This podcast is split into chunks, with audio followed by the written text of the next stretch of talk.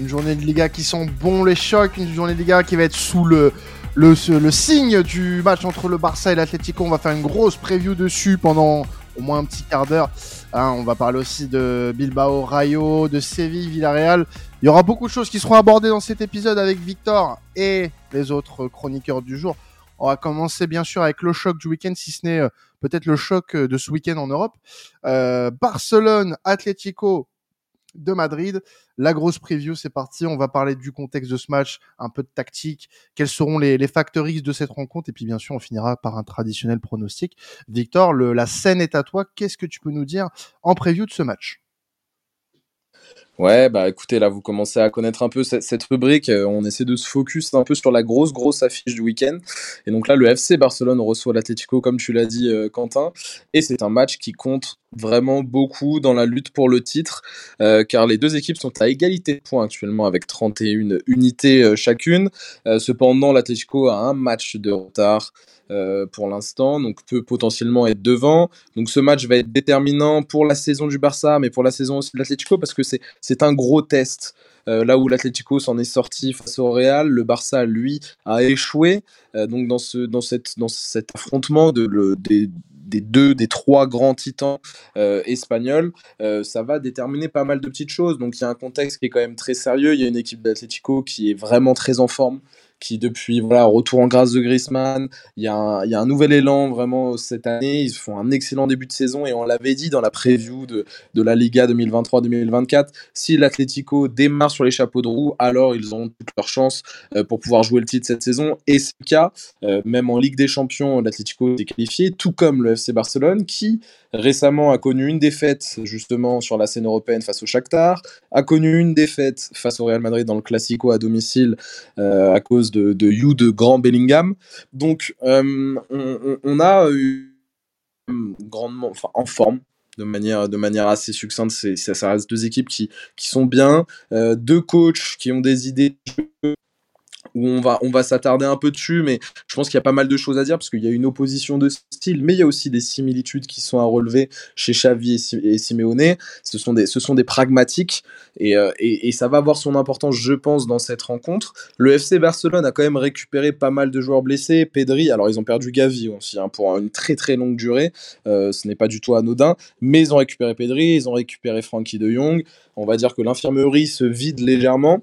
Euh, tandis que l'Atlético, eux, peuvent, peuvent vraiment compter sur un groupe complet, un effectif euh, vraiment, euh, vraiment saisissant et, et, qui sont vraiment concernés par tout ce qui se passe. Donc on a un choc qui va vraiment être, qui va vraiment être très très alléchant pour, cette, pour cette nouvelle journée de, de Liga.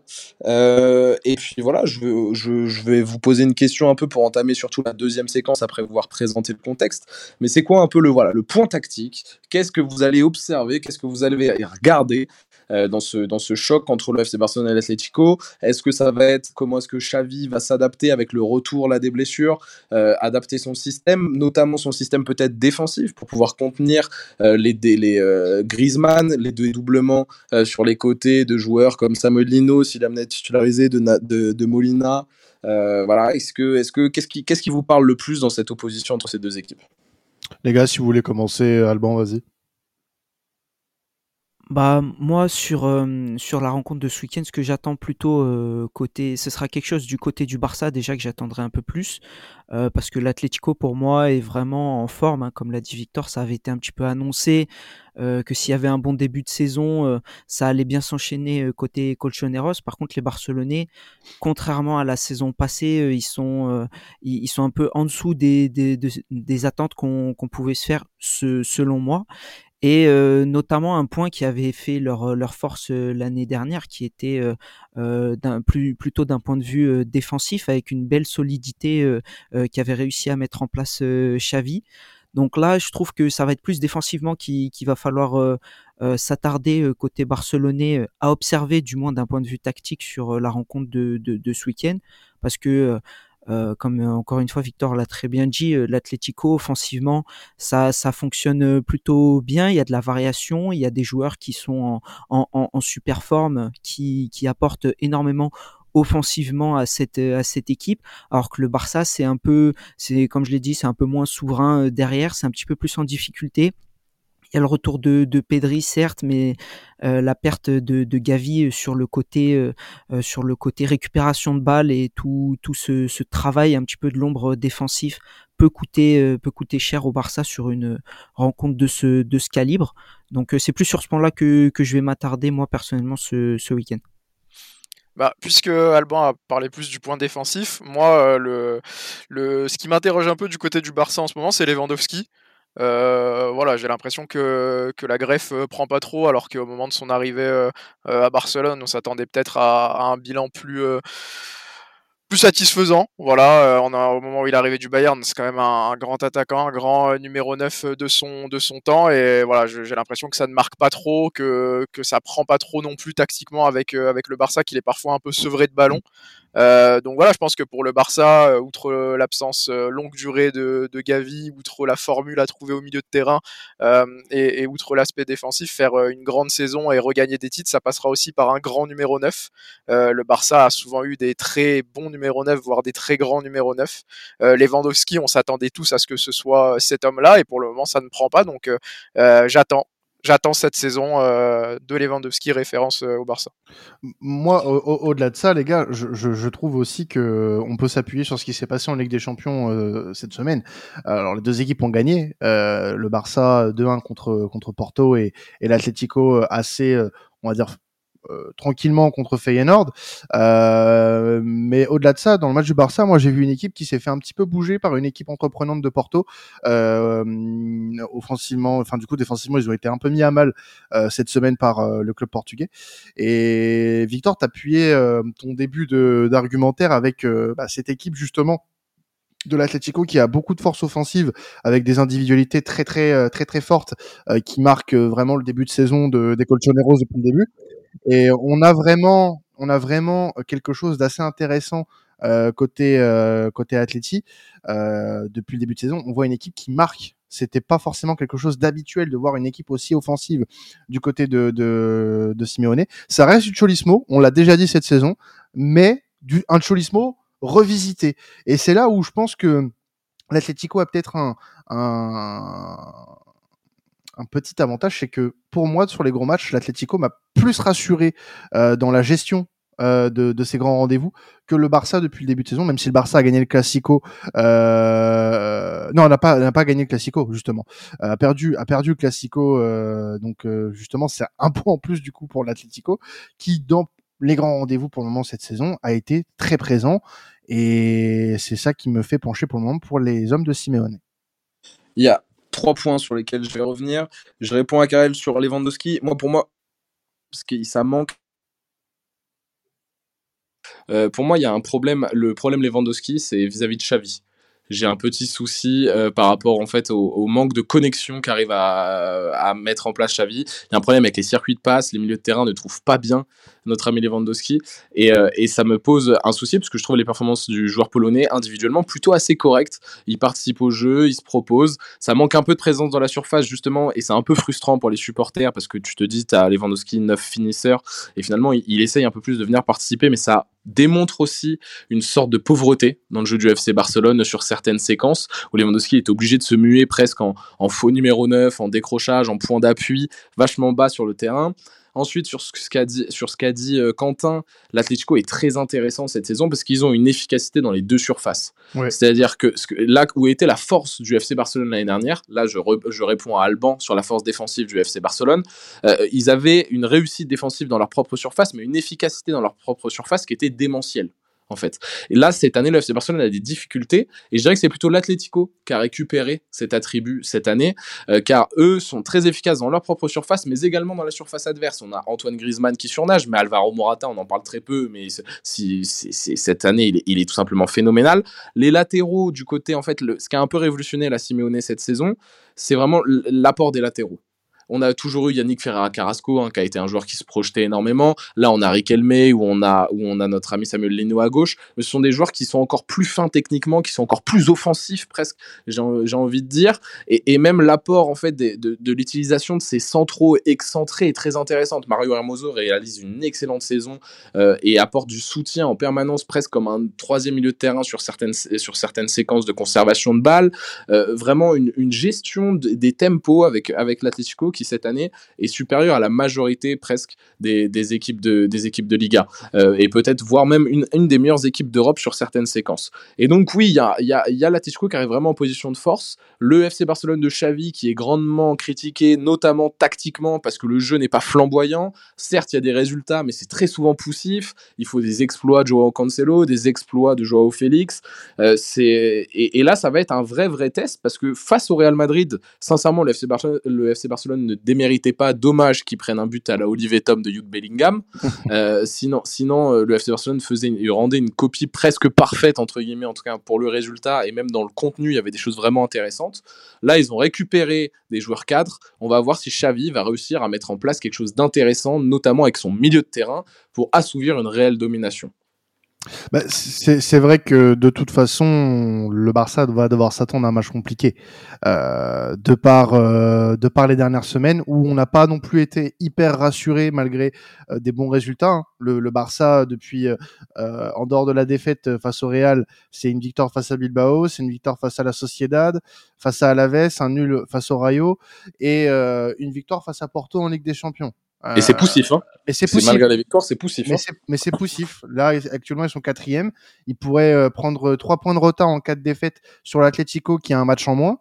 Euh, donc euh, là, c'est le match vraiment à ne pas perdre. Quitte à être poussif encore euh, ce week-end, euh, autant l'être là, mais être assez efficace dans, dans la surface offensive parce que sinon, euh, sinon tu vas passer, euh, tu vas passer un sale mois de décembre euh, pour pour terminer l'année. Donc je suis pas sûr que, ce soit le très bon move de faire un, mauvais résultat. L'Atlético a encore une, on va dire un joker, donc c'est moins gênant. Peut-être qu'il y aura moins de pression côté Colchoneros, même si c'est un gros match, je pense qu'il y aura une certaine pression quand même. Mais je pense que je reste sur ma take. L'Atlético par favorite et va l'emporter. Allez, 2-1. Est-ce que tu as un facteur X au-delà du prono Est-ce que tu as un joueur que tu vas un peu plus suivre? Euh, bah, J'ai beaucoup aimé euh, le match euh, de Hermoso contre Feyenoord. J'ai regardé un petit peu du grand format. donc, ouais, je pense que ça sera un, un, des facteurs X. Griezmann, bien, bien évidemment, avec son début de saison, lui aussi, il a fait un très gros match face au club néerlandais. Donc, ouais, je c'est les deux joueurs que je vais suivre côté euh, côté Colchonero, ce qui pour moi pourrait être euh, important dans la possible victoire euh, de, des hommes de, de Simeone. Karel? Ah, on va enchaîner, pardon. Excusez-moi.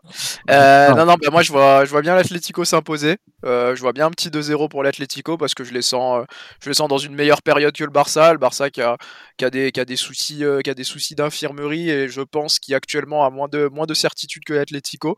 Euh, et si je devrais citer des, des facteurs X dans ce match, voilà comment ne pas parler de, de Griezmann actuellement, mais, mais je trouve que c'est important de souligner aussi la saison de Morata. Euh, on a beaucoup parlé de, de ses problèmes de, finition et, de, produits, euh, de produits dans, les, dans, les 20 derniers mètres et de stats, mais cette saison, il, répond présent et ça m'étonnerait pas de le, voir marquer contre, contre le Barça. 7, buts en, en Liga hein, pour Morata euh, depuis le début de saison. Mmh. C'est plutôt un bon, un bon ratio pour Tire aussi quand c'est bien. Ouais, oui, voilà, tout à fait. Et puis Griezmann, lui, est à 9. Donc, euh, tu vois, c'est, c'est le secteur offensif marche très bien. Alban ah, moi, le, le, joueur que je vais attendre, euh, c'est vrai que je vais avoir une attention particulière sur l'aspect défensif du Barça, comme euh, comme j'ai parlé tout à l'heure. J'ai pas un joueur en particulier, j'attends juste de voir si euh, Xavi repart avec un Araujo qui qui serait en tant que qui serait positionné en tant que latéral droit, comme ça a été le cas de, de ce que j'ai vu face face à Porto, parce que voilà, quand Victor parle de de l'apport des, des joueurs de côté de de l'Atlético peut y avoir euh, un, un, beau, un beau duel sur euh, le côté gauche euh, madrilène et donc le côté droit barcelonais. Et d'un point de vue plus offensif, j'attends de voir la, la, prestation de Joao Félix. Voilà, il va jouer contre son, son, son ancien, son ancien club. Donc c'est toujours, toujours intéressant de voir comment il va réagir, comment il va chercher à, à, à répondre sur ce type d'affiche. Et moi, je partirais sur un match nul un partout. parce que je pense que les, les Barcelonais vont essayer de, de se remobiliser et euh, d'un point de vue psychologique, je pense que ça leur ferait beaucoup trop, beaucoup trop de mal s'ils se pointaient euh, à la trêve avec deux défaites à domicile dans les, dans les deux gros matchs euh, de, de la saison puisqu'ils ont déjà perdu le Classico à domicile. Donc je pense qu'ils vont avoir, je l'espère pour, pour eux, un sursaut, un sursaut d'orgueil et, et, réaliser une, une performance plus, plus solide et un exploit individuel devant, pourquoi pas. Et est-ce que, est-ce que Joao Félix aura le droit de jouer contre, euh, contre l'Atlético? Oui, je pense. À mon avis, oui. Il n'y a, pas de... excellente y a pas de clause. Euh, ah, bah, il pourrait y avoir, mais en tout cas, j'ai pas vu d'article. Moi, euh, moi en tout cas, il n'y a vu à ce sujet non plus, donc ça me paraît. j'ai pas, vu, pas vu passer, mais je, je, me posais la question. Oui, après, ça, tu vois, parce que je crois qu'Arsenal, par exemple, a joué Brentford et Ryan ne pouvait pas jouer.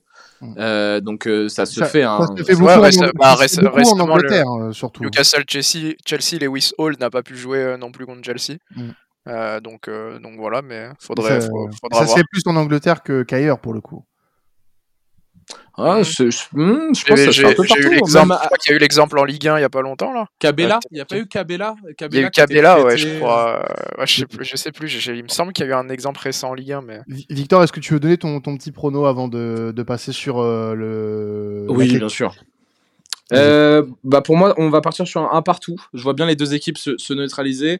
J'ai du mal aussi à concevoir que le FC Barcelone perde ses deux grosses rencontres de Liga à domicile euh, cette saison, euh, malgré le, le, temps fort un peu de l'Atlético. Je vais suivre Frankie de Jong parce que je pense que c'était l'un des joueurs clés réellement de, de Xavi sur les, sur les 6, 6, 9 derniers mois.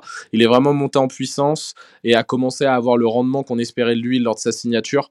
Donc euh, j'espère peut-être voir un match référence de sa part et, euh, ça va être un, vrai gros défi pour lui parce que je pense que Simeone va pouvoir mettre en place un, une sorte de piège pour empêcher justement ce milieu de terrain du FC Barcelone de s'exprimer. C'est en Ligue 2, hein, pardon. Louis Mouton prêté par prêté par Saint-Etienne à Pau n'a pas pu jouer contre Saint-Etienne. Donc ça se fait aussi en Ligue 2. Donc, euh, Merci pour les infos Ligue 2. Euh. je viens de m'en rappeler, j'ai eu un flash, pardon. C'est le même hors sujet que, que, sur le Doctissimo de la semaine dernière. Pardon. Un peu, un peu moins hors sujet, on reste sur, euh, hors sujet, on reste, on reste sur, le foot. Pardon. Euh, L'Athletic Club qui va recevoir le Rayo.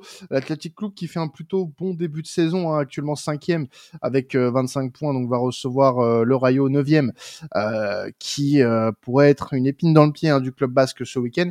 Euh, mais concrètement, bon, ça va être un petit interlude avant le, sujet sur euh, le, FC Séville et, et Villarreal. Mais euh, concrètement, Victor, est-ce qu'on peut se dire que malgré bon, il y a un petit écart pour le moment avec le Barça de 6 points, mais est-ce que l'objectif c'est pas la Ligue des Champions pour Bilbao? Ouais, je voulais, je voulais en parler un peu parce que moi j'étais tombé un peu dessus en, début de saison et même lors de la preview.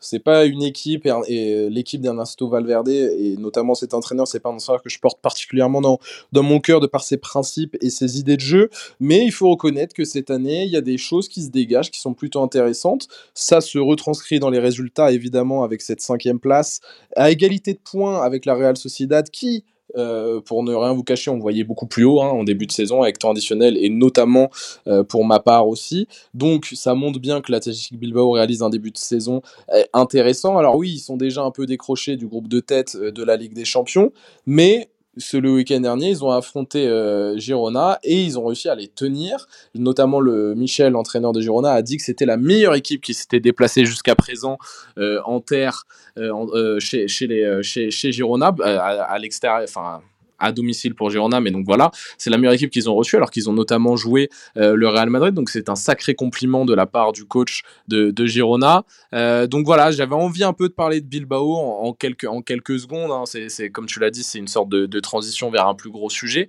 mais il faut, il faut souligner que Valverde fait du bon travail, le 4-2-3-1 euh, est plutôt très intéressant, les frères Williams réalisent une excellente saison, D'ailleurs, normalement, Nico Williams, c'est en négociation hein, pour, le, pour la prolongation. C'est un peu compliqué à ce qui paraît avec son agent. Il y a certains termes où ils sont pas d'accord. Inaki Williams, lui, réalise un exercice avec 7 euh, passes décisives et 7 buts, je crois, cette saison, ou 6 et 6, peut-être 6 et 6 plutôt. Euh, donc on, est vraiment sur un exercice réussi. Sunset apporte, moi j'aime beaucoup ce joueur. Défensivement, il y a quelque chose d'assez intéressant aussi qui se dégage. Euh, ça, ça, lâche des points un peu bêtement. Ça pourrait être presque plus haut dans le classement là. donc c'est un peu dommage. mais il y a, y, a, y, a y a des belles choses à en tirer et c'est une équipe qui finalement se révèle être plutôt agréable à regarder et intéressante. Ça manque un poil de talent, je pense, pour viser potentiellement jusqu'au bout de la saison la qualification à LDC. Faut voir si Girona va réellement réussir à tenir le rythme, parce que bah, leurs voisins basques de la Real Sociedad, eux, sont en train de certes de monter en puissance, mais ont montré aussi euh, certains signes assez inquiétants sur ce début de saison. Donc il va y avoir une lutte entre les deux clubs basques pour rester le plus proche possible du groupe de tête, et pourquoi pas être à l'affût en embuscade. Iñaki, c'est 6 et 3. Hein. Je, viens de, je viens de vérifier. 6 et 3, parfait. Et t'as bah, qui a 6 buts aussi. Ouais, mais y a, y a, offensivement, il y a des choses. Il hein. y a des choses qui se passent. Hein. Alban, vas-y, si tu voulais rajouter un, petit truc, vas-y. Ouais, juste pour, euh, pour souligner ouais, que l'Athletic Club, euh, ça, je trouve que ça dégage plus une, une vraie force de groupe, une vraie force collective euh, récemment. mais par rapport au, au, match qui se profile sur ce week-end, ça va pas être, ça va pas être évident. Non plus parce que c'est euh, enfin le, le, Rayo moi des derniers matchs que j'ai pu observer un petit peu c'est une équipe qui est assez accrocheuse qui euh, qui a réalisé euh, pas mal de, de, bons coups notamment dans les dans les derniers instants. Bah, notamment face à la Real Sociedad après c'était à domicile. Donc ça pourra peut-être être, différent ce, ce week-end. Mais c'est vrai que Valverde d'un point de vue jeu il pourrait peut-être faire mieux. Mais je trouve que ce qu'il fait en termes d'osmose de, de, groupe on sent que vraiment tout le monde est, est concerné pour euh, pareil avoir vu un peu la fin du match face à face à Girona. C'était euh, c'était vraiment une belle une belle lutte. On, sentait que les, les rentrants euh, amenaient ce qui ce qu'il fallait pour accrocher mine de rien un, bon résultat pour pour les Basques. Donc c'est plutôt intéressant et, positif à souligner pour pour Valverde d'amener justement c'était cet aspect-là. Alors on va passer sur le sujet euh, le dernier sujet de cet épisode, c'est euh, le match entre le FC Séville et le Villarreal, le duel de mal classés, deux équipes qui déçoivent énormément en ce début de saison. Séville 15e de Liga, éliminé de la Ligue des Champions. Villarreal qui est actuellement 12e en, Liga est aussi euh, en voilà en très mauvaise posture dans ce championnat, euh, du moins en mauvaise posture tout court, hein, puisque bon, c'est pas encore la catastrophe, mais on n'en est pas loin. Euh, deux équipes qui sont on l'a dit euh, déjà dit très décevante. La question de cette 15e euh, journée, du coup, la grande question de cette 15e journée, Victor, c'est qui va porter le, bonnet, le bonnet d'âne à la fin de ce match? Ouais, parce qu'on a vraiment un duel là entre deux équipes qui, bah, qui ne répondent pas du tout aux attentes. Alors on savait que le FC Séville avait des déboires financiers, on en a parlé lors de la preview, on n'en a pas reparlé en début de saison mais tout de même, avec un tel effectif, être 15e de, de, de Liga, avec certes un match en retard, hein, le match en retard qui sera, je crois, bah, justement contre l'Atlético, hein, euh, mais euh, avec 12 points, 15e, c'est vraiment très léger, déjà éliminé de la Ligue des Champions, peuvent potentiellement espérer euh, accrocher une qualification en, Ligue Europa s'ils arrivent à battre le Lens lors de la dernière journée, tandis que Villarreal, eux aussi, hein, alors que bah, fallait peut-être passer un cap cet, cet été, ils ont perdu des joueurs clés, ça se ressent, grosse, grosse grosses difficultés, qui qui s'étienne, qui part, etc. Euh, et c'est 12e. Donc on a, on a deux équipes qui ont pas mal de joueurs de talent, mais finalement qui ne proposent vraiment pas grand-chose dans le jeu. C'est très très pauvre. Il euh, y, a, peu d'idées, il y a eu des changements d'entraîneur, c'est brouillon. Et, ouais, j'avais envie d'un peu bah, de pointer du doigt cette rencontre, finalement, parce que c'est vraiment l'exemple même de deux mauvais élèves qui se battent juste pour le bonnet d'âne. Et, euh, de par des questions de choix sportifs, de par des gestions de clubs, de par des, individualités qui sont défaillantes. Vous avez vraiment là deux clubs espagnols qui, qui, sont quand même des, des, monuments, entre guillemets, quand même de, de, la Liga, qui réalisent un exercice en fait avec pas mal de similitudes, beaucoup plus, beaucoup plus qu'on ne le pense. Et, je, et je, voulais, je voulais vraiment voilà, mettre, mettre en exergue cette, cette affiche. Ça va être très important pour Séville de s'imposer parce que ça leur permettrait justement de revenir au même nombre de points de Villarreal et de revenir dans le ventre mou et de s'éloigner de cette zone de cette zone de relégation qui n'est finalement qu'à 4 points. Euh, et puis pour Villarreal, ça serait l'occasion voilà d'engranger un succès important à l'extérieur, d'essayer d'engager une certaine dynamique. Eux qui sont désormais euh, invaincus depuis euh, deux rencontres. Hein. Bon, c'est pas une pas une liste, enfin c'est pas pas incroyable, mais il faut prendre ce qu'il y a à prendre du côté de Villarreal. ça s'est imposé en, en Coupe du Roi et en championnat contre Sasuna. Donc il faut, il faut peut-être qu'ils arrivent à créer cette dynamique pour lancer euh, quelque chose pour cette deuxième partie de compétition là qui va bientôt euh, s'engager. Là, on arrive au, mois de décembre. Euh, ça va être, ça va être important pour pour le sous-marin jaune. Et voilà, je voulais, je voulais un peu en discuter, avoir votre ressenti. Si vous avez pu voir pas mal de matchs de Séville, bah, on a de la chance. Ce sont quand même des équipes qui jouent en Europa League et en Ligue des Champions, donc on, a pu avoir des échantillons et même en Liga, ils ont déjà joué quand même des, des gros matchs. C'est quel est votre ressenti vis-à-vis -vis de ces deux clubs? Qu'est-ce que vous avez envie de pointer du doigt? Est-ce qu'il y a peut-être des motifs d'espoir pour vous? Euh, Dites-moi. Bah déjà, euh, côté sévillan, j'ai envie de vous dire, il n'y en a pas énormément. On en a discuté euh, lors du live mercredi soir avec notamment avec Carrel et Alban. c'est une catastrophe ce club. C'est une catastrophe. Je, je, vais revenir rapidement sur ce que je disais. Je disais tout simplement que même quand euh, une équipe euh, comme comme Séville va dominer une rencontre, va mener, se rendre les choses faciles, et bah il y a un petit truc qui fait qu'elle va se saboter elle-même et c'est vraiment symptomatique d'une équipe qui est malade. Euh, pour Séville, bon, je pense qu'on avait fait plutôt le tour lors de, du live de, hum, de mercredi. Euh, je vous invite à, le réécouter hein, si, si vous voulez euh, déjà connaître un petit peu notre avis sur le match de Séville face au, face au PSV. Donc mon analyse, elle va pas forcément changer là-dessus. Sur Villarreal, je pense qu'on peut être légèrement plus optimiste, même si pour le moment, il n'y a pas forcément de quoi euh, de quoi sauter au plafond avec cette équipe. Euh, certes, il y a deux victoires euh, sur les cinq derniers matchs, une face à Grenade, une face à Osasuna, mais face à des équipes qui sont censées être de son niveau, voire légèrement supérieures, le sous-marin jaune faillit. Le sous-marin jaune n'est plus là. Donc moi, pour le moment, je suis pas hyper optimiste non plus. Mais si je devais en choisir une des deux, bah là, ce serait Villarreal. Euh, parce que Séville, même en Ligue des Champions, euh, c'est catastrophique. Euh, Séville perd des matchs, perd des matchs contre des, enfin, perd des points. c'est vraiment, c'est vraiment fou de perdre des points face à Cadiz, face au Celta Vigo, qui font des saisons encore plus merdiques que que, que la sienne honnêtement, c'est choisir entre la, la, peste et le choléra, j'ai envie de vous dire. Mais pour le coup, euh, pour le coup, on va choisir Villarreal hein, pour le moment. Hein, si on devait en, en sortir une qui est la moins pire, qu'est-ce que je déteste cette expression, la moins pire des deux, euh, ouais, ça restera, ça restera Villarreal pour le moment. Donc tu donnes le bonnet d'âne à Séville. Ouais, ouais, ouais, bah oui, bien mérité, amplement.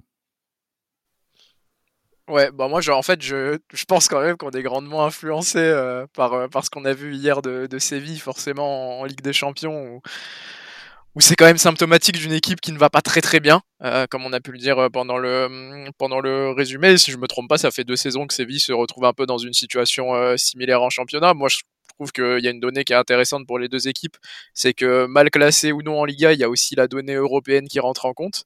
donc aujourd'hui c'est toujours la même histoire pour ces équipes qui se retrouvent en, bas de tableau euh, euh, en championnat et qui sont encore engagées dans, des coupes européennes. C'est un peu comme avec l'Union en Bundes, euh, on, on, dressait le même parallèle hier, c'est qu'il faut pas se tromper de combat. Aujourd'hui, euh, Séville va, va, se déplacer à Lens pour sauver un peu sa, sa saison européenne, mais il y a aussi des gros matchs à jouer en Liga comme celui-là face à Villarreal. Euh, mais Séville, l'an passé, euh, il me semble qu'on les avait mis un peu euh, comme nos très mauvais élèves de Liga, et je crois qu'il y avait un parallèle qui était fait avec, Valence à l'époque, la saison passée. et Séville bah, nous avait fait mentir, avait remonté en Liga, et puis, était allé faire une très très grosse saison en Europe. Donc, donc moi aussi, je partirais sur Séville bonnet Après, j'ai l'impression que c'est un de ces clubs aussi qui peut nous surprendre et, et redresser la barre.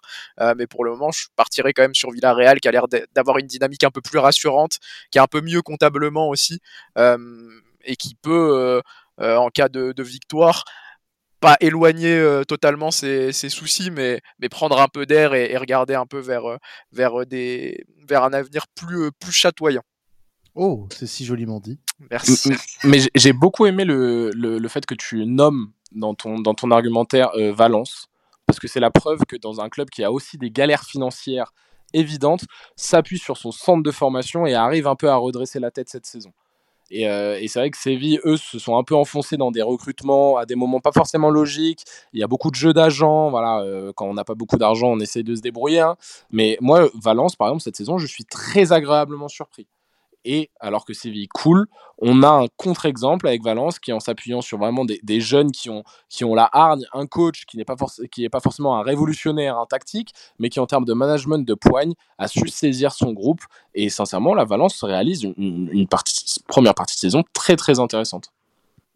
Alban, tu voulais peut-être ajouter quelque chose pour terminer? Après, par rapport à Valence, euh, c'est peut-être aussi qu'ils ils, se sont fait vraiment très très peur euh, l'année dernière, et c'est pour ça que justement ils repartent mieux. Là où justement Séville, euh, à qui je décerne moi aussi sans, sans grande surprise le, le bonnet d'âne, euh, la saison en Europe les a aidés à se remettre euh, sur sur de meilleurs rails en, en, championnat et à redresser la barre et à pas spécialement jouer la, le maintien jusqu'à la dernière avant dernière journée. Donc c'est peut-être pour ça qu'il n'y a pas encore. Après, ça rejoint un peu l'aspect aussi que le club est vraiment pas bien géré puisqu'il n'y a pas cette prise de conscience pour euh, améliorer les, les, les choses. Le seul parallèle que je fais entre les deux clubs et que moi je trouve dommage, c'est que bah, quand tu regardes effectivement, même s'il y a eu des mauvais choix dans sur le profil de certains joueurs ou autre, ça reste quand même deux, deux équipes, que ce soit Villarreal ou, Séville, avec énormément de joueurs de, qualité et d'expérience. Et que euh, c'est c'est absolument pas normal qu'ils se retrouvent sur euh, sur cette euh, sur ce positionnement là donc pour et après juste pour finir sur sur ce week-end je pense que Villarreal l'emportera et qui sont plus amenés à à redresser la barre d'une meilleure manière eh bien, merci, messieurs, de nous avoir donné euh, vos précisions, vos analyses euh, sur ces deux équipes. Et puis, euh, merci à toi, Victor, de nous avoir présenté cette nouvelle journée de Liga en notre compagnie. Merci aussi à vous de nous avoir suivis pour cet épisode. Il y a encore la Première Ligue, la Serie A, la Bundes à écouter, hein, comme chaque semaine dans temps additionnel. Nous, on se retrouvera la semaine prochaine pour débriefer, enfin, pour faire la preview, pardon, d'une nouvelle journée. avant de nous quitter, le petit 5 étoiles qui fait plaisir pour le référencement de ce podcast. Hein. Ça nous fera énormément avancer et ça vous prend cinq minutes, même pas. Allez, quelques secondes. Je suis très gentil. Euh, C'était traditionnel. Passez un excellent week-end de football. Ciao tout le monde.